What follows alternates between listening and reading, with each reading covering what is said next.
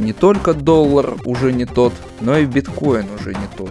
И я очень сильно надеюсь, что когда-нибудь Binance тоже рухнет. И попала крипта там просто под замес. Регулирование крипты это какой-то квадратный круг. Верните Тона Вейса. Самые важные новости из мира блокчейна и Web3 с редакцией и друзьями журнала Forklog. Поехали! Всем привет, это подкаст «Верните Тона Вейса», значит мы обсуждаем с авторами журнала Forklog самые важные события блокчейн-индустрии за неделю. Сегодня с нами ваши любимые Лена Джесс и Алекс Кей. Ребят, привет! Лен, скажи что-нибудь, пожалуйста. Привет всем! Как ваши дела? Судя по звучанию, у тебя новый микрофон. Может ли это означать, что нам нужно ждать от тебя ASMR-контент? Возможно, Саша. Оставайтесь с нами на связи, вы узнаете все. Тебе осталось, я думаю, прикупить только ультра 4К камеру, и ты сможешь на Твиче показывать свои пяточки арабам за деньги. Ну да ладно, вопрос не в этом. Алекс, как прошел твой отпуск? Расскажи, пожалуйста. По классике, так отдыхал, что даже устал, теперь требуется новый отпуск. Ну, я надеюсь, ты отдыхал э, в какой-нибудь там, не знаю, там в Турции, например, где был all-inclusive, там вот э, пиво, где льется рекой, или это было что-то другое? Да не, я могу и без Турции нормально отдохнуть. Ну и хорошо. Наш специальный гость сегодня это Владимир Меноскоп, у которого на этой неделе вышла невероятная статья о феномене NFT и спорах вокруг него. Будем разбираться, как всегда, подробно поговорим об этом в конце выпуска. Вова, как слышно? Да, привет, слышно всех хорошо. Отлично. Сегодня мы обсудим, что происходит с крипторынком в Украине, интеграцию криптовалютного кошелька в Telegram, пенсию в биткоине, продажу активов FTX и рождение и смерть Web3 соцсетей. Поехали. Лена, в Украине начато досудебное расследование в отношении участников крипторынка. Уф, звучит угрожающе. Расскажи, пожалуйста, что это значит для рынка и простых пользователей. О значении для рынка поговорим позднее. Вначале расскажем о том, с чего все началось. Нет, ну какой голос, а? Какой голос? Не могу прямо. Просто как будто бы рядышком сидит. А. Бюро экономической безопасности в августе подсчитало, сколько криптоиндустрия могла бы принести потенциально налогов в доход государства. И очень офигела этой суммы, написала очень много релизов, 3 миллиарда гривен. В общем, по подсчетам упустила Украина за 10 лет э, работы локальных криптобирж. Но все это было только предысторией к тому, что на самом деле а, БЭП подсчитывал количество доходов локальных биткоин-платформ и, собственно, задекларированные доходы владельцев этих платформ. Вот, и нашла там, не знаю, состыковки, не состыковки, поэтому сейчас проводится проверка если вкратце. Чем это чревато для пользователей? Я взяла комментарий у основателя Куны, одной из украинских бирж, Михаила Чеваняна, и он рассказал, что действительно такие действия ведутся с начала года. Ведомство проводит проверки, но пока без какой-либо агрессии. И причин для беспокойства, по его словам, пока что нет. Как он сказал, цитата, «Пускай проверяет всех, это в уставе БЭП». Конец цитаты. А, и он отметил еще очень забавный такой момент. А, Михаил очень известен тем, что, в принципе, относится скептически к регуляции крипторынка, проводимой в Украине. И он добавил, что белый рынок крипты НБУ убил еще в марте. А тогда, я напомню, криптобиржи сообщили о временной приостановке операций через гривневые банковские карты. Это было связано с борьбой с отмыванием средств через гэмблинг. И попала крипта там просто под замес. Ты говоришь, что Украина упустила около 81 миллиона долларов налогов от деятельности биткоин-бирж за 10 лет. А как они оценивали этот ущерб? БЭП использовал инструменты аналитики совместно с Chainalysis и Crystal Blockchain, посмотрел движение средств по горячим э, кошелькам криптобирж и, в общем, установил, что с 13 по 23 год совокупный объем торгов только тремя виртуальными активами, биткоином, эфиром и USDT на платформах превысило 55 миллиардов. Дальше они пошли по тому пути, что э, логично предположили, что с каждых транзакций взимается какая-то торговая комиссия в пользу этих платформ и подсчитали, что за 10 лет э, средняя торговая комиссия составила 445,5 миллионов долларов. Ну и они оттуда щипнуть решили, я так понимаю. Вот, и они, да, а как они щипали и какой процент они щипали, сейчас в Украине никакое налоговое законодательство не действует, подготовлен только законопроект, который еще не прошел первое даже чтение, и в нем прописана ставка 18%. Собственно говоря, вот из этой суммы они как раз и подсчитали 81 миллион долларов упущенного дохода в пользу государства, либо 3 миллиарда гривен. Слушай, ну давай честно, 18% это довольно лакомый кусочек, на мой взгляд. Это довольно большая цифра. Да, учитывая обороты бирж, которые были действительно неплохими в прошлые годы особенно. Мгм. Хочу дополнить пару слов, как вот, вот как именно критик чрезмерного регулирования индустрии и вообще всякого регулирования индустрии, потому что регулирование крипты это какой-то квадратный круг. Биткоин вообще не задумывался как что-то подлежащее регулированию извне. То есть очень жаль, что государство сфокусировано в основном на фискальной функции. Вот святой бюджет это как бы наше все. То есть сначала наполнение гособщака, а потом уже экономический рост. А экономический рост это, ну, это не точно. Другими словами, телега впереди кобылы. То есть вместо того, чтобы, как в том же Сальвадоре, поощрять инновации на долгосрочную перспективу, искать точки роста и возможности стать хоть в чем-то конкурентоспособными, государство занимается такой ахинеей. Я бы еще понял логику, если бы лет 10 назад было создано, или там 8 лет назад, 5 лет назад, соответствующее законодательство и поправки в налоговый кодекс. Но кошмарить биржи из-за того, что гособщак якобы недополучил деньги, это больше похоже на рэкет. Это какой-то позор, одним словом. По моему разумению, жизнь покажет, кто с кем ляжет, но мы продолжаем. Лен, а помнишь, ты рассказывала нам на одном из подкастов про этого следака, у которого нашли взятку в биткоине? У нас есть продолжение этой истории с пенсией для одного продвинутого российского следователя, который, так сказать, оказался не чужд блокчейн-технологий. Помнишь эту историю? Конечно, помню, Саш. Не затруднит ли тебя напомнить эту историю и вот про новый поворот сюжета рассказать? Окей, если вкратце, начальник следственного отдела по Тверскому району Москвы, Следственного комитета, Марат Тамбиев, некий, вел дело хакерской группировке Infrared Organization, которых обвиняли в организации, собственно, атак, отмывании средств и все такое. И он за то, чтобы якобы не накладывать арест на их активы, попросил взяточку, небольшую взяточку. Суммы, кстати, взяточки этой варьируются.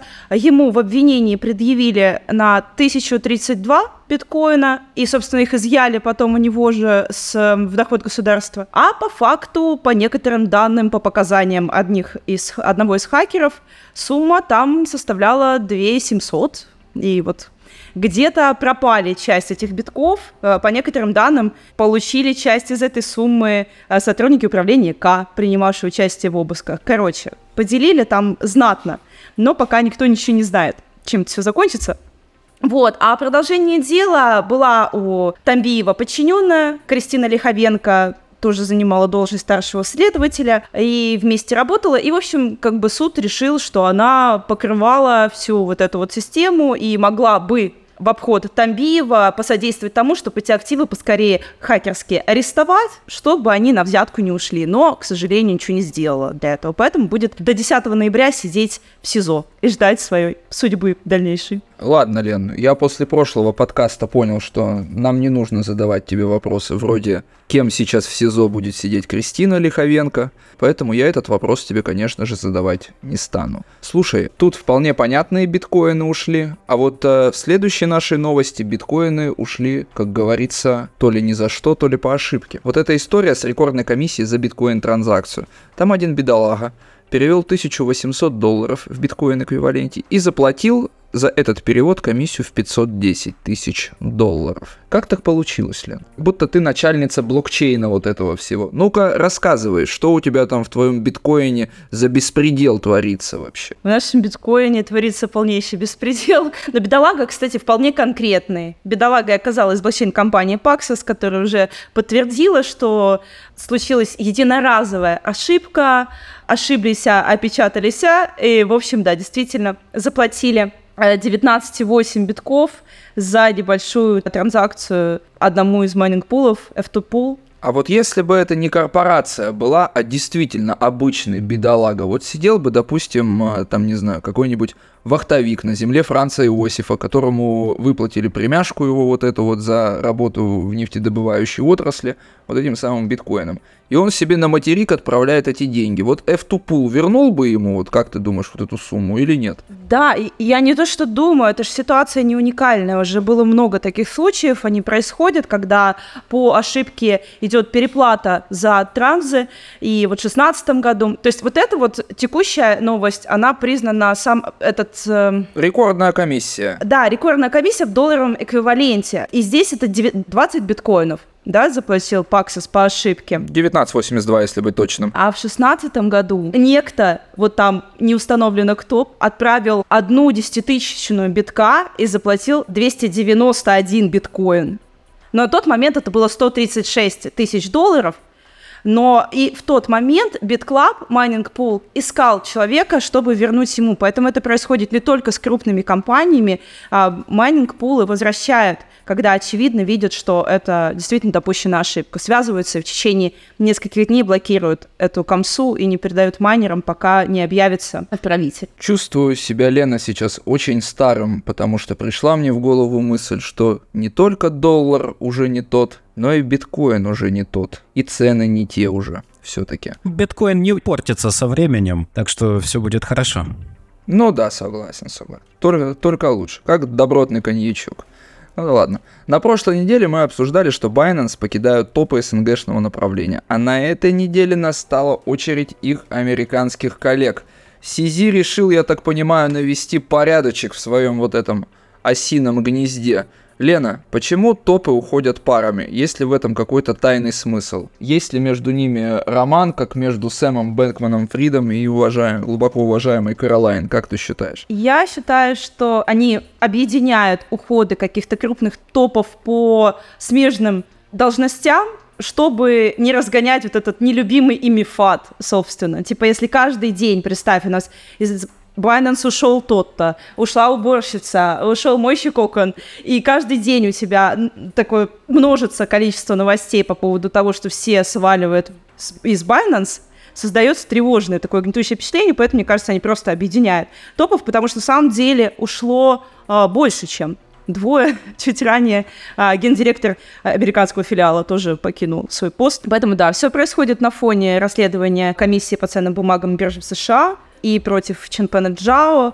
И недавней презентации э, сама платформа, она признала, что действительно вот связь Джао с американским филиалом, она мешает развиваться сейчас и продвигать какие-то новые продукты. И было бы э, очень прикольно понять наконец-то, чем закончится это дело. СЕК, э, будет это мирное соглашение, будут ли приняты какие-то более четкие нормы регулирования, либо э, чтобы там Джао условно продал бы там свою часть акций э, в американском филиале, и тогда компания смогла бы, абстрагировавшись от, значит, преследуемого регулятором SEO, продолжать свое развитие. У меня по этому поводу есть одна мысль, и мне очень страшно от этой мысли. А вот как вот ты думаешь, вот куда они все пойдут. Все-таки люди как бы это серьезные, с серьезным опытом. Я бы, наверное, бы хотел бы Вову даже попросить, как э, наиболее опытного вот во всех этих делах человека, э, комментария такого.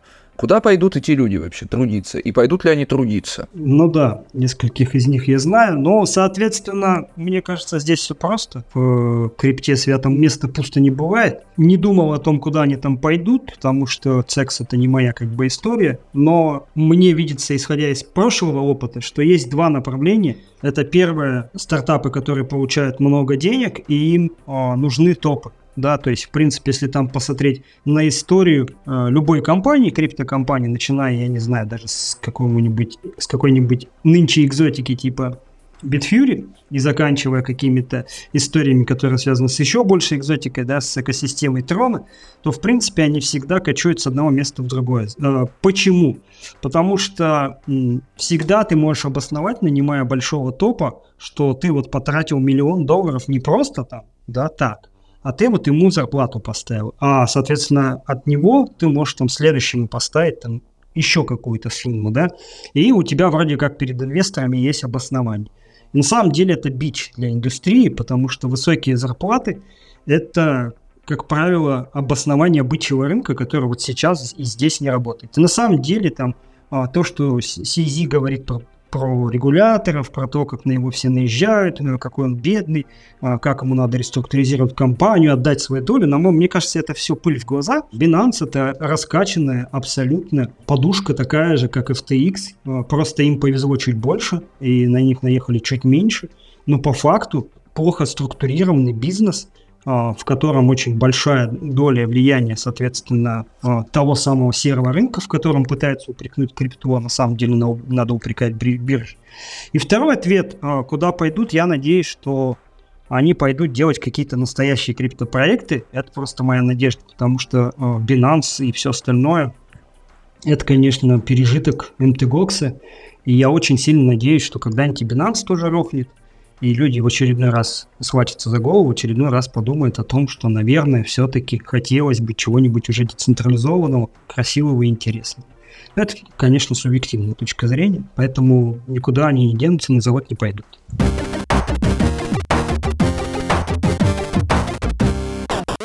На этой э, а, неделе у нас была новость про кошелек от Tone Foundation. Лен, напомни, пожалуйста, что ты писала про это. Tone Foundation — организация, которая развивает uh, The Open Network uh, блокчейн, который остался в наследство от Паши Дурова, не сумевшего запустить uh, блокчейн Тон из-за доебов комиссии по ценным бумагам и биржи США — они сделали доступным через настройки а, встроенный криптокошелек TonSpace. Теперь ограниченному количеству пользователей, которые сейчас используют торгового бота Wallet, а, они могут, э, собственно говоря, получить доступ ко всему интерфейсу через настройки. И они в дальнейшем будут расширять это на всех пользователей, кроме тех, кто проживает в США, и собирается до 2028 года подключить 30% э, собственно, всей аудитории телеги, а общая составляет сейчас 800 миллионов человек.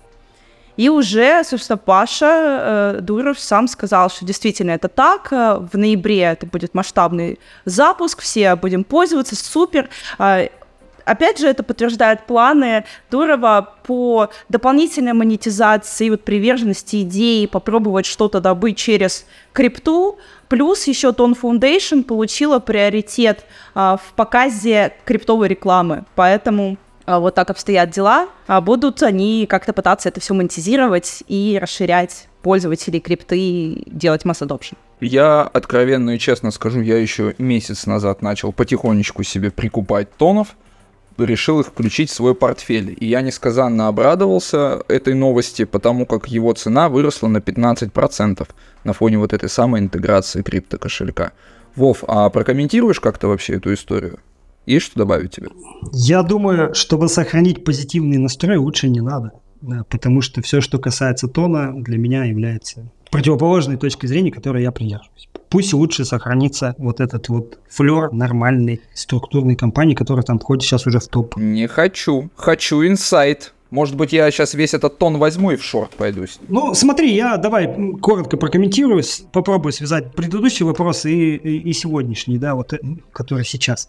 Соответственно, предыдущий вопрос был про, про топов, э, там, Binance, и вот, собственно, там один из топов, он работал в Wave, Waves, потом перешел в Binance, и а, вот этот вот, если посмотреть эту связь всех топов среди топов, да, взять топ-100 CoinMarketCap и CoinGeek, вывести из них некое среднее, то все будет понятно и видно, кто куда переходит.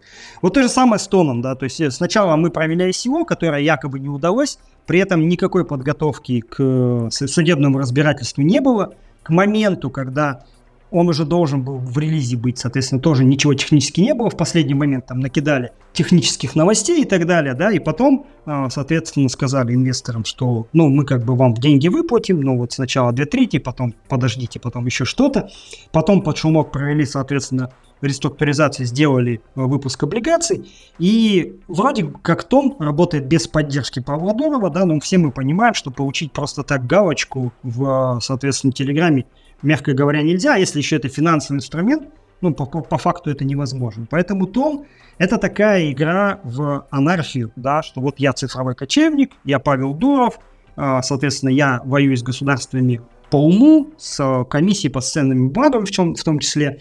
Ребята, которые делают тон, это какая-то отдельная история, да, потому что там было три проекта, как минимум, с этим связаны.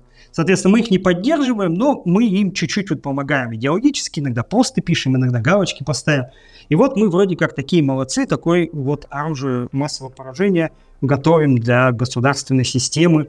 И нам никто не мешает. Но на самом деле все с точностью да наоборот, потому что людей подсаживают на инструмент, который абсолютно централизован. А, ну, то есть Telegram это абсолютно централизованная вещь. И более того, она даже не собирается ни в какой то перспективе выходить в, в полный open source и прочее, да, то есть это никому не нужно. Поэтому тон это такой вот э, очередной заменитель э, криптовалюты, который был. Я не могу сказать, что не берите, не пользуйтесь, это плохо. Нет, но с точки зрения моей как идеологической, это, конечно, тяжело. И поэтому все, что происходит сейчас с тоном, это закономерно, потому что никто это не остановил. И, соответственно, на тон, если вот обратить внимание, последние дела, которые идут по СЕК, да, даже там, где СЕК проигрывает, а, на, на прецеденты, связанные с тон-грамм, как тогда это называлось, уже есть отсылки. То есть это знаковое дело, которое стоят, стояло на ключе, на подписи, да, и, соответственно, на карандаше, на чем угодно остальном. И это будет дальше развиваться. Вот это надо просто иметь в виду. Поэтому в моем портфеле тона нету, но я знаю, что там, и скажу все-таки в защиту, да, что там очень большая экосистема молодых технарей, потом очень часто проводятся метапы, какие-то хакатоны и прочее, прочее, прочее, и это играет свою роль. И второе, это очень понятный инструмент входа для простых тех самых юзеров, которым так сильно хочется в масс adoption. Вот им дадут масс adoption, и в 2025 году закроют границу CBDC, и, собственно, вот э, круг замкнется. А так все хорошо. Большое спасибо тебе за ответ, и я знаю, что мой оптимизм готов погасить еще и Алекс. Давай, Алекс, а, поговорим с тобой об этом в твоем блоке. Доставай свою самую большую ложку дегтя и лей ее в мою боченьку с медом. Поехали. Да, то есть вот эта интеграция с Телеграмом, она, это, конечно, хорошо. Она создает неплохой сетевой эффект, э, все такое, разработки не останавливаются, и это открывается путь к массовому принятию, но э, в марте я писал отличную статью о распределении тонкоинов, опираясь на исследования White Rabbit. В общем, эти исследователи White Rabbit пришли к выводу, что у проекта не все так гладко, а один из главных рисков это централизация из-за чрезмерной концентрации utility токенов среди небольшого числа участников экосистемы. Распределение тонкоин, оно началось в 2020 году, там алгоритм какого-то такого майнинга был Initial Proof of Work. То есть изначальный какой-то майнинг, изначальное перераспределение. И так случилось, что почти 86%, но это данные за март, сейчас я не знаю, но не думаю, что ситуация прям кардинально изменилась. Почти 86% общего объема предложения Toncoin удерживает абсолютно небольшое число участников экосистемы Тон. И многие эти китовые адреса тесно взаимодействуют друг с другом, а также связаны с Tone Foundation. И White Rabbit исследователи видят в этом признаки э, централизации проекта и риски манипулирования ценой utility токена. Они акцентируют внимание на том, что глубина рынка она совсем небольшая, капитализация на то время была небольшая, а сейчас она нормальная такая. То есть ситуация чуть-чуть исправилась. Они говорили, что если низкая глубина рынка, если ликвидность токена небольшая, то и риски серьезного манипулирования ценой, они велики. И помимо прочего, они могут влиять на голосование, то есть на реш- решения определенные, эти самые крупные участники рынка. Однако хочу отметить, что Сейчас ситуация немножко другая, она исправилась. Вот Капитон демонстрирует поистине неплохой результат. Сейчас его капитализация, вот я сегодня смотрел, уже 6,6 миллиарда долларов. То есть впечатляет. Из каких-то там, ну, почти от, ну, от нуля до 6,6 миллиардов и 12 место в рейтингах CoinGecko, CoinMarketCap. А сейчас этот актив по капитализации уже догоняет Solana и Tron и уже обошел такие именитые проекты, как Polkadot, как Polygon, как Litecoin. Но что хочу сказать в защиту все-таки. Ну, поливать грязью это одно, говорить о централизации, о рисках манипулирования. Но можно сказать в защиту то, что если сильная команда разработчиков, если инновационная технология и э, вот эти мощные интеграции с Телеграмом, они могут создать мощный сетевой эффект.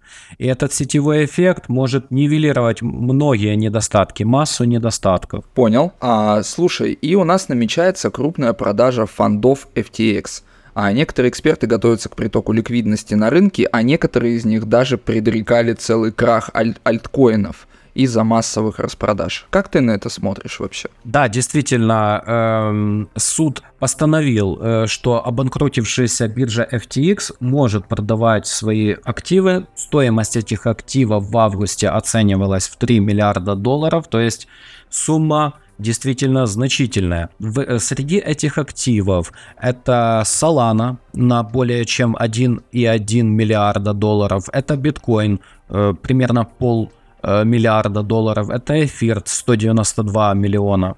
И, э, но там есть, конечно, ограничения. Э, лимит для каждого актива продаж может быть увеличен до 200 миллионов, а изначально это 100 миллионов в неделю то есть для каждой позиции, то есть для каждого актива. Но биржа оставила за собой право участвовать в программах стейкинга. То есть если FTX застейкает Solana для того, чтобы ей легче было рассчитаться с кредиторами, то это не так сильно пошатнет э, курс той же самой Solana.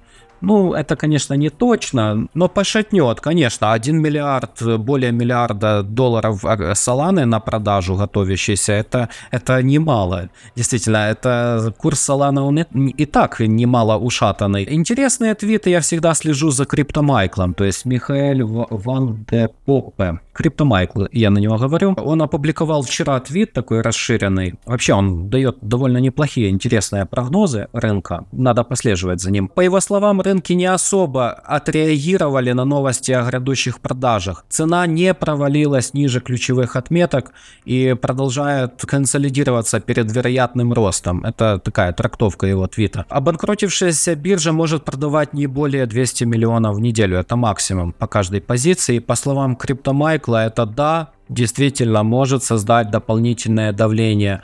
Но рынки, скорее всего, уже отыграли, уже переварили этот фактор, а значит, уже когда дело коснется непосредственных продаж, то они не особо будут реагировать на такие продажи. И хочу от себя добавить, что на фоне низкой активности на рынке доля монет в распоряжении долгосрочных ходлеров достигла исторического максимума. Это данные глазноды, это почти 15 миллионов биткоинов. Это, это э, большая часть монет, э, то есть находится без движения. Э, что это значит? Это значит, что киты сохраняют непоколебимость. Большая часть предложения биткоина сосредоточена у них. Эти монеты, если и двигаются, то редко и лишь на некоторых адресах. Это значит, что немногочисленные спекулянты даже теоретически вряд ли продавят курс ниже ключевых отметок, вроде 20 тысяч. И это значит, что есть топливо для роста. А триггером этого, этому росту может послужить, например, одобрение ETF или пред- или постхалвинговая фома и, надеюсь, отставка Генслера. Такие дела. Ты оптимистично, я смотрю, настроен. А давай еще немного побеседуем с тобой о биржах. Во-первых, как бы коротенькая вещь. Кто-нибудь заметил ребрендинг Huobi? Очень странное созвучие. Теперь биржа называется HTX. Не знаю, мне кажется, это какой-то жесткий троллинг в сторону FTX со стороны вот этого Джастина Сана. Лен, как ты отреагировала и помнишь ли ты об этом, что был ребрендинг? Я-то помню, спасибо Форклогу, что есть новости. Мне кажется, нас к чему-то готовит Джастин Сан. Ребята, выскажитесь на эту тему, как вы считаете? Может быть, ждем очередного скама? Или это просто, типа, реально такой жирный троллинг с его стороны? В отношении своего детища, так сказать. Вов, что ты знаешь об этом? Слава богу, ничего. Мне пополнение пришло оказывается, у меня на хобби есть какой-то депозит, и оказывается, они оповестили, что да, действительно, мы переименовались. Э, по поводу Джастина у меня нет э, никаких сомнений. Мне всегда очень нравится другой момент. Вот сегодня как-то мы про всех топов, да, тут э, и про Сизи вспомнили, про Джастина Сана. Я рекомендую всем посмотреть на то, как он провел ICO, Джастин Сан. Я напоминаю, что вообще-то Трон это ICO на эфире. Убийца эфира хотел, да, и про это все уже забыли. Вот, и теперь да, главное детище Джастина Сана это стандартная а, бир, криптобиржа хобби. HTX. И, соответственно, дальше посмотреть на то, куда Джастин Сан а, свои вот эти вот в кавычках деньги а, вкладывал постепенно. Если посмотреть на то, как развивалась экосистема трона, да, и на то, как, например, развивалась экосистема эфира и за счет чего, то мне кажется, там не надо никаких суицидальных настроений, он пока что спасался тем же самым, чем, чем и CZ, да, что они на два лагеря успевали действовать, на Запад и на Китай. Но вот так случилось, что Запад и что Китай и США в торговых войнах участвуют, и поэтому рано или поздно радость заканчивается. А, значит ли это, что это какой-то намек на провал? Я опять же выскажусь так же, как по Binance. Очень надеюсь, что да, вот, потому что рынок, конечно, надо освежить. И очень всегда надеюсь, что тезис про то, что когда все все знают, никто не знает ничего, сработает, и все в очередной раз уставшие, обездоленные э, вновь все продадут для того, чтобы больше никогда не купить. Вот. Я надеюсь, что будет так. Но, может быть, да, это просто жирный троллинг, и действительно у человека и все хорошо с юмором, как он считает. Такое мнение. Э, то есть, Владимир, э, что-то типа созидательного разрушения, типа как на деревьях листья падают, ну как биржи падают, да, для того, чтобы выросли новые листья. Что-то типа того, да? Ну, в моем понимании, для того, чтобы папоротниковый период наконец закончился, юрский, да, соответственно, и на те деревья, к которым мы привыкли, они возросли. И все стало нормально. Потому что с папоротника особо как говорится, не поешь. Это если аллегорию продолжать. Одно из моих любимых деревьев, кстати говоря, пострадало. Это дерево CoinEx. Потому что аналитики PeckShield обнаружили подозрительный отток средств на 54 миллиона долларов. США. Это был взлом, а, Алекс, или это как-то они там, ну так просто на выходные решили денежки снять? Что там произошло? Да, я уверен, что это взлом, потому что, ну, централизованные биржи, отчасти разделяю мнение Владимира, они как бы пережиток. Они подвержены взлому регулярно, ломаются. Вот э, вспомним 2014 год Poloniex, 2015 год Bitstamp, 2016 год Bitfinex. Ломали даже Binance, ломалась BitHump. Э, все громкие имена не застрахованы от э, взломов. Любая биржа, ну какая бы именитая она ни была, ну она подвержена этому всему. Слушай, ну справедливости ради я могу отметить, что CoinEx пообещали вернуть 100% потерянных средств тем пользователям, которые, соответственно, пострадали в результате вот этой ситуации, давай так скажем. Можно ли сказать, что это взлом? Пока типа, ну непонятно. Да, им больше ничего не оставалось сказать, кроме того, что они возместят средства средства. Ну, иначе, ну, э, что будет с репутацией этой биржи, которая и так не такая уж и популярная, ну, все познается в сравнении, в сравнении с той же Binance. Неспроста последние несколько лет э, происходит отток средств э, из централизованных бирж. Пользователи неспроста все больше предпочитают некастодиальное хранение. И DeFi экосистема уже достаточно хорошо развита, чтобы послужить альтернативой централизованным биржам. Решения, развивающиеся решения второго уровня, они помогают значительно снизить транзакционные издержки, особенно для тех, кто проводит торговые операции не очень-то часто. И в DeFi есть много инструментов получения пассивного дохода. Это стейкинг, это лендинговые сервисы, пулы ликвидности, есть разные там формилки. То есть гораздо надежнее. Да, не спорю, DeFi, он тоже подвержен атакам, могут быть разные рак-пулы, но если выбирать такие топовые проекты, как Aave, это мультичейн, там многие сети поддерживаются, например, Venus на Binance Smart Chain, э, и разделить свои средства, не хранить в одном проекте, то есть распределить по различным проектам, мне кажется, это гораздо безопаснее, чем хранить средства на централизованных биржах. Мне кажется, на них можно хранить такие суммы, которые э, не жалко будет потерять, которые не критичные для пользователя. Да, я с тобой полностью согласен. Давайте попробуем поговорить о Web3 соцсетях. Мы тут недавно праздновали панихиду Френтеч, а, но кажется преждевременно, потому как и, судя по последним новостям, количество транзакций в сети обновляет исторические максимумы. Алекс, что ты думаешь по этому поводу? А предсмертные ли это судороги или сеть все-таки удалось дефибриллировать? Что думаешь? По всей видимости, суть, э, если обращать внимание на метрики, действительно очевидно возрож... возрождение, вот как птица Феникс из пепла. И по всей видимости, индустрия все же нуждается в социальных платформах, действительно в интересных социальных платформах, а не только в скучных в кавычках скучных финансах и поднадоевших уже NFT. Дальнейшее развитие этой соцсети, оно должно положительно сказаться на популярности и TVL L2 решения Base от Coinbase, которое уже хорошо себя зарекомендовало и обошло другие, там более, гораздо более старые L2 решения вот, в различных рейтингах.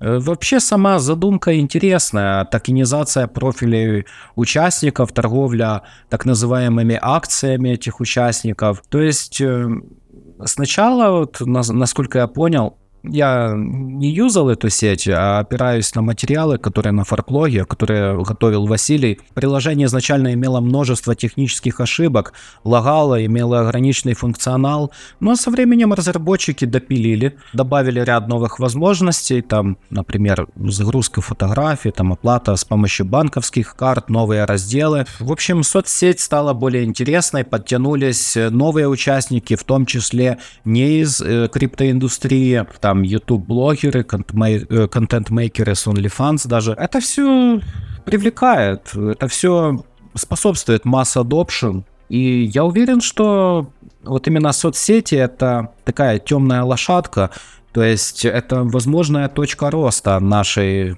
индустрии. Будет интересно понаблюдать. Я думаю, что даром ее хоронили на первых порах, и что-то подобное должно развиваться. Слушай, ну если по поводу FriendTech ясности нет, то другая соцсеть отошла в мир иной уже без всяких сомнений. То есть мы писали, что соцсеть Voice объявила о закрытии. А что за неопределенность вообще такая? Расскажи мне, пожалуйста. Потому что они якобы дали такой комментарий, что они сворачивают свою деятельность из-за неопределенности на рынке криптовалюты NFT. Я заметил, что все связанное с EOS вообще вскоре отходит в мир иной. Некогда топовый актив EOS теперь на 55-й строчке по капитализации, хотя раньше он был в топ-10 долгое время, вскоре после выпуска. Э, хочу подчеркнуть, что стоящая за блокчейном EOS фирма Block One инвестировала в разработку Voice ни много ни мало, а 150 миллионов баксов. И потратила вот только 30 миллионов баксов она потратила на доменное имя voice.com. То есть это еще нужно умудриться потратить такие деньги в бог знает что, не получив никакой отдачи. А сколько разговоров было поначалу? Громкие анон- анонсы, все дела, ну, а на деле пшик. Uh, ну, вероятно, платформа была плохо продумана, что-то не то с реализацией, возможно, не продуманная монетарная политика uh, нативного токена. А что касается неопределенности, они ссылаются на неопределенность. Ну, это популярная такая отговорка, стандартная отговорка Э, на самом деле все очень даже определенно. Как и в прошлом, не раз это медвежья фаза рынка, которая рано или поздно закончится. Просто в 2020 году, когда было запущено Voice, необходимо было учесть грядущий спад в своем бизнес-плане, предусмотреть какую-то финансовую подушку, какой-нибудь план Б. Один из пользователей пишет, жаль, что Voice превратилась в арт-платформу NFT, вместо того, чтобы стать социальной сетью.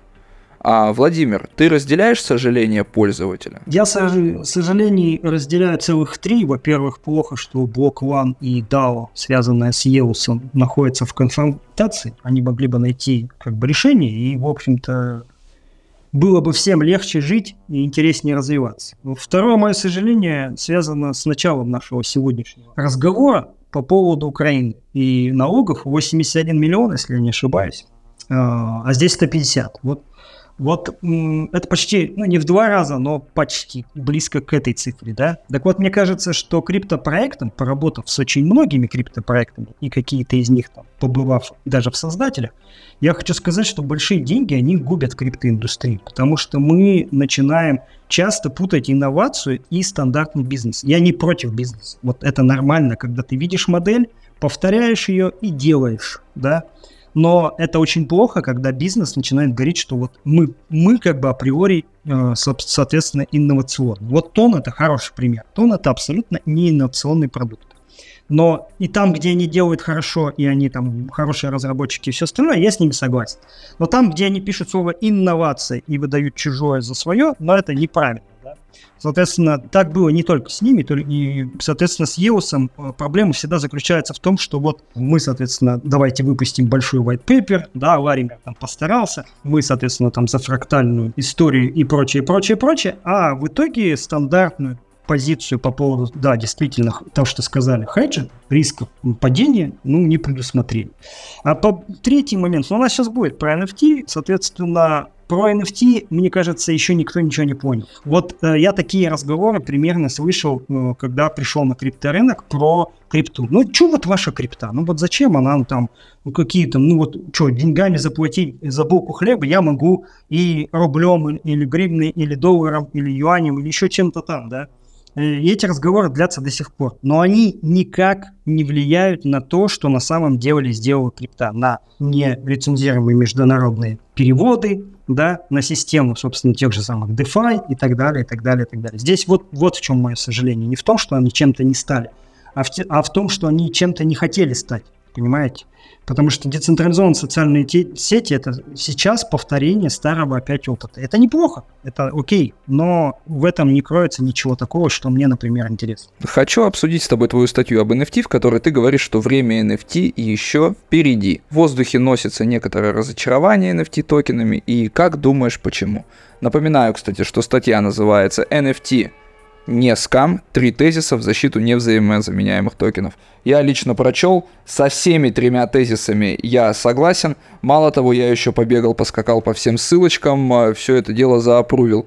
А, не в пользу недоверия, а потому что это одно из главных правил чтения любой статьи Владимира Миноскопа. Так и все-таки, Вов, как ты думаешь, почему время NFT еще впереди? Потому что все цифровые сущности, которые могут быть уникальными, будут NFT. Сто процентов. Неважно, какой это будет стандарт, 7.2.1 или там 11.55, или какие-то более современные, там 35.25 и прочие, да, которые вообще-то не NFT, а SNT. Но неважно, э, они все будут NFT. В общем-то, есть несколько продуктов в криптомире, которые это уже поняли. Один из них, ребята, которым я вообще поражаюсь, которые, несмотря на частичную свою централизацию, все равно мне нравится, это Uniswap вот то, что они сделали, они опередили на три шага примерно всех своих конкурентов. Они когда-то ликвидность привязали к NFT. Но они не только это сделали на третьем шаге, да, Uniswap третья версия, но это очень важная была, значимая вещь, потому что они фактически создали один из первых рынков обеспеченных деривативов. И на Фаркоге я также как-то рассказывал, как можно соединить разную ликвидность с разных сетей через Uniswap и там через определенные протоколы, соответственно, NFT 2.0 как раз, для того, чтобы всем этим торговать в одной сети. То есть вы соединили в пяти сетях, торгуете в одной, ничего не происходит, потому что это все по факту также работает, но вы этим всем обеспечены, потому что необеспеченные деривативы это очень опасная штука. Это первый тезис. Второй тезис будет более э, про даты, то есть надо помнить, что 2013 год – это дискредитация, соответственно, криптовалют, что все, вот биткоин там дорос до 1200 почти, и теперь будет падать, и все жизнь будет падать, и не ходите туда, это плохо. И в 2014 году, после G20, все центробанки, включая э, известные банки СНГ, они все, соответственно, написали, что крипта это плохо, туда не ходите, да. Вот. Соответственно, 2018 год, аналогичная ситуация, но уже с ICO, да, то есть все, крах ICO, и вот вообще больше не надо, и мы не пойдем. А в 2023 году это коснулось сразу многих сфер, и DeFi, и NFT, и так далее. И поэтому время еще не пришло по той простой причине, что протоколы, которые связаны с NFT в качестве там, залога, такие как NFTX, или в, в качестве, соответственно, продуктов а, какой-то там вторичной ликвидности и так далее, да, там как Church Particles, там, Undevelop и прочее, они на самом деле находятся в очень раннем стадии развития. Это даже, ну, это банкор, наверное, вот в первых своих строчках кода 2016 года, наверное, только здесь. И третий момент, нужно понимать, что без NFT нельзя создать в блокчейне уникальную, соответственно, какую-то структуру, которая будет от, помечена и отмечена, как это происходило с Ordinals, да. Соответственно, почему все так кинулись называть Ordinals NFT, хотя с этим можно долго спорить. Потому что они попробовали, в общем, структурировать все до вплоть до Сатоши. И по этой причине, когда все эти три фактора соединятся, тогда люди поймут, что NFT 2.0, как я их называю, или это часть программируемых активов, они, значит, станут о, таким инструментом, где ты можешь запрограммировать все и на самом деле никуда не сходя с места, торговать, работать, а, холдить и все остальное, при этом ну, вынося какие-то нужные себе правки. И я всегда проверяю, а на концепция работает на чем-то или нет. И тут опять ребята из Uniswap опять меня удивили. Они создали версию четвертую Uniswap, да, которую уже презентовали. И, соответственно, там э, есть программируемые уже целые пулы. И, в общем-то, это огромнейший простор для торговли. И в том числе как раз таки для того, чтобы создать залоговую торговлю через NFT э, и, и прочее, прочее, прочее. Ну, вот это вот коротко давай попробую вот так ответить. То есть получается, что Uniswap в своей третьей версии, она по сути легитимизировала NFT, доказала, что это не какой-то там пшик, и что это действительно что-то как бы реальное, что-то такое осязаемое, что, что-то из чего-то можно сделать uh, use case. То есть получается, что так. Да, и за, зачем я пишу все эти статьи? Мне, у меня есть два тезиса. Первый это бизнесовый тезис, а, ну то есть, соответственно, мне надо понять, я вот какой-то строю бизнес, я его вообще правильно строю, или я реально иду в какое-то болото и, ну, там делать нечего. Потому что, когда я проанализировал рынок ICO, когда вот эти вот шел весь этот антихайп, что ICO это какой-то скам и все остальное, выяснил, что это совсем не так, и на самом деле можно было выгодно все это приобретать. То же самое с э, рынком NFT, особенно NFT 2.0. В рынке NFT я на самом деле не так и силен, вот, я больше про рынок программируемых активов. И если посмотреть, например, сейчас на рынок финансовых NFT, включить туда ликвидность от Uniswap и так далее – то мы увидим, что рынок стандартных NFT никогда его на самом деле не превышал. Он просто, это такая вот пелена для глаз, ну, которая существует. А второе, у меня есть э, тезис, зачем я это делаю, потому что я энтузиаст, и очень хотелось бы, чтобы люди видели положительные тенденции, потому что, как тут правильно сказали, что поливать грязью, конечно, легко. Но это с одной стороны поливать грязью легко, а с другой стороны есть такая грязь, которая сама по себе прилипает, потому что она масштабная, да, то есть когда все СМИ говорят, что NFT это плохо, а большинство людей начинает верить.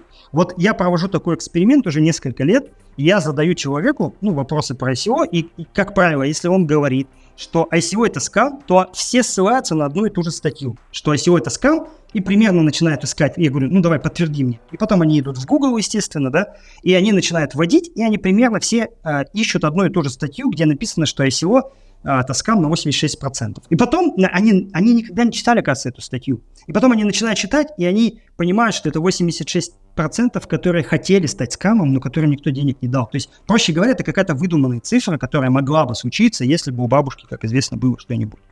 Вот. И то же самое с NFT происходит. И я сейчас задался целью посмотреть, а насколько вообще реально через NFT отмывать деньги. Потому что мы же понимаем, что если через что-то реально отмывать деньги, то поток не будет останавливаться никогда. Он будет замедляться, будет чуть-чуть падать, но он не будет никогда, а, соответственно, ну, полностью исчезать, да, или там нивелироваться. Так вот, с NFT это не происходит. По этой самой причине, почему я про прошлый период это вспомнил. Да потому что то же самое говорили про крипту, про ICO и так далее. И ты 5 лет, то есть тебе ты занимаешься отмывом, и тебе 5 лет надо сидеть и ждать, когда же будет следующий там, вот тот, тот цикл, в который ты можешь залезть со своим объемом, и все будет окей, да. Вот, и, собственно, я проверил, понял, что это не так, и понял, какие перспективы есть. Потому что на черной рынке у них а, есть проблема. Они, это стагнирующие рынки, а, с, которые могут расти только вот не по экспоненте, да, потому что в них уже все, все и так переделено. А новые рынки, они могут расти по экспоненте и много раз, ну, несколько раз точнее. И, соответственно, NFT это вот такой вот голубой океан, как это принято говорить, и прочее. Будет ли в глазах не энтузиастов NFT все еще связано с картинками, это другая вещь, это уже как бы тут субъективная история. Ну, ты обозначил, что один из мифов а, про NFT это якобы вот, ну, отмывание денег. И да, действительно, я с тобой согласен. А если посмотреть на объемы, во-первых, как бы, ну, для того, чтобы нормальные деньги отмыть, этого слишком будет мало. А если какие-то большие деньги отмывать, то это будет слишком долго. Поэтому, ну, да, пожалуй, действительно это так. А какие еще мифы ты развенчал в своей статье? Ну, самый главный миф, за который садили самых известных преступников, которые ими никогда не были, это миф о налогах. Да, что с помощью NFT, продажи NFT можно уйти от, от налогов. Вот это выдумка. А на самом деле, очень хорошо, что вы начали сегодня с новости по поводу налогов. Да, а, как бы и кто бы ни относился к госорганам, там там и тогда, где им нужны налоги, сборы, штрафы, они обязательно научатся. Если сами не научатся, они найдут компетентных исполнителей, там, типа чейн-анализа того же, да, и, соответственно, они обязательно придумают методологию, как им конкретную сумму получить. И поэтому отмыв через NFT это самое вообще безалаберное, что можно сделать а, именно с точки зрения налоговой базы. Потому что ты сделаешь открытую сделку, потом ты все равно подашь декларацию, потом эту открытую сделку все равно проверят, и тебе надо будет доказать, что ты, особенно в развитых правовых странах, таких как Соединенные Штаты Америки, там, да, ЕС, ну или там юрисдикции типа Гонконга, Сингапура и так далее, тебе надо будет доказать, что у тебя не было злого умысла взять и занизить налоговую базу потому что все эти случаи уже за сотни лет, они расписаны, когда есть естественное занижение налоговой базы. Поэтому те люди, которые э, делали так, и которые пытались там делать это через подставные компании, и в статье есть там разбор конкретного кейса, они все попались. И это очевидно, потому что нельзя в открытой системе просто так пойти и заявить, что я чего-то не знаю, не понимаю, там по глупости чего-то сделал. Да, это все твои собственные риски. И э, на, занизить налоговую базу в развитых странах, ну это такая себе история. А в неразвитых странах это еще более парадоксально, потому что если ты находишься где-нибудь в Африке, то твоя задача не платить меньше налогов, а твоя задача конкретная, очень жизненная. Не платить налогов вообще да, и поэтому она не подходит ни под ту целевую аудиторию, ни под... Понятно, что такие попытки были, я не говорю, что их не было, это глупо, ну, как бы понятно, что они были, но все более-менее значимые попытки, включающие хотя бы там стоимость в миллион долларов, условно говоря, они все пресеклись, все публичные. И более того, а, я думаю, что они будут дальше пресекаться, потому что во многих юрисдикциях эти, а, соответственно, правонарушения, они срока давности не имеют, потому что счет, точка отчета начинается с того момента, когда налоговый орган мог узнать, да, или должен был узнать, а это, ну, такая расплывчатая ну, тематика. Вов, а как ты думаешь, почему NFT заняло нишу Web3 искусства? И, соответственно, чем, на твой взгляд, станет NFT в будущем? Давай три тезиса коротких. Первый короткий тезис. Мы находимся в экзистенциональном кризисе таком же, как находилось человечество в начале 20 века, да, то есть э, когда мировые войны, чума, изменение искусства, психоанализ, э, квантовая физика, теория относительности и прочее, прочее, прочее, они все не просто так насвалились. Человечество тоже было в экзистенциональном кризисе из-за промышленной революции. И поэтому первое, через что всегда человек ищет ответ, это через искусство. Это очевидная всегда вещь. Если посмотреть на развитие монетарной системы, и на развитие искусства, тогда же, вот в начале 20 века, ну, связь будет прям очевидная.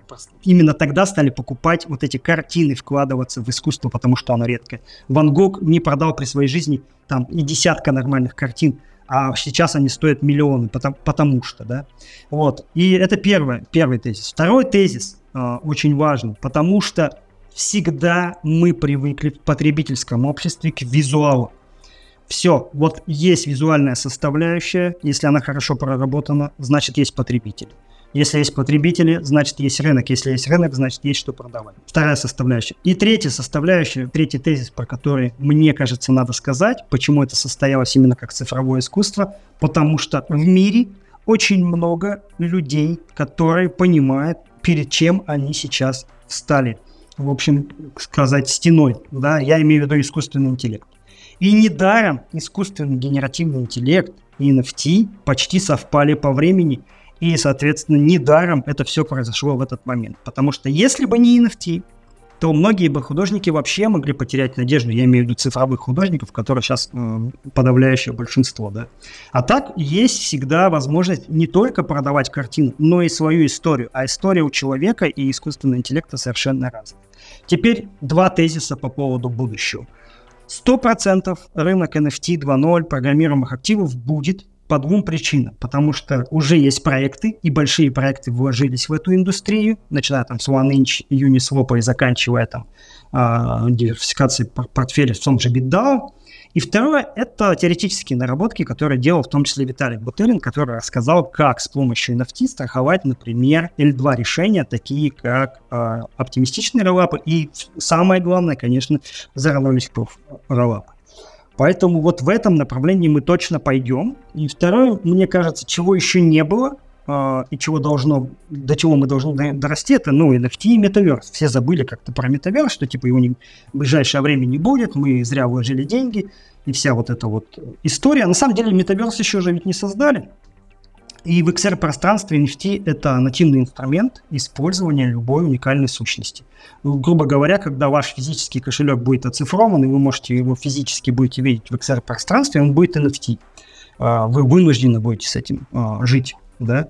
Но пока что, когда это будет там, через год, два, пять, вот здесь я уже сомневаюсь. Если я могу программируем активно сказать, что это перспектива сейчас наступила и в течение пяти лет она будет развиваться, то вот со вторым аспектом мне тяжелее, но я тоже уверен, что будет. И тем не менее весьма оптимистично. С нами сегодня был Владимир Мелоскоп, Лена Джесс, Алекс Кей, мое имя Александр. Это был подкаст «Верните Тона Вейса». До встречи на следующей неделе. До скорого. Ребят, пока. Всем пока. Это был подкаст «Верните Тона Вейса». Слушайте нас каждую неделю.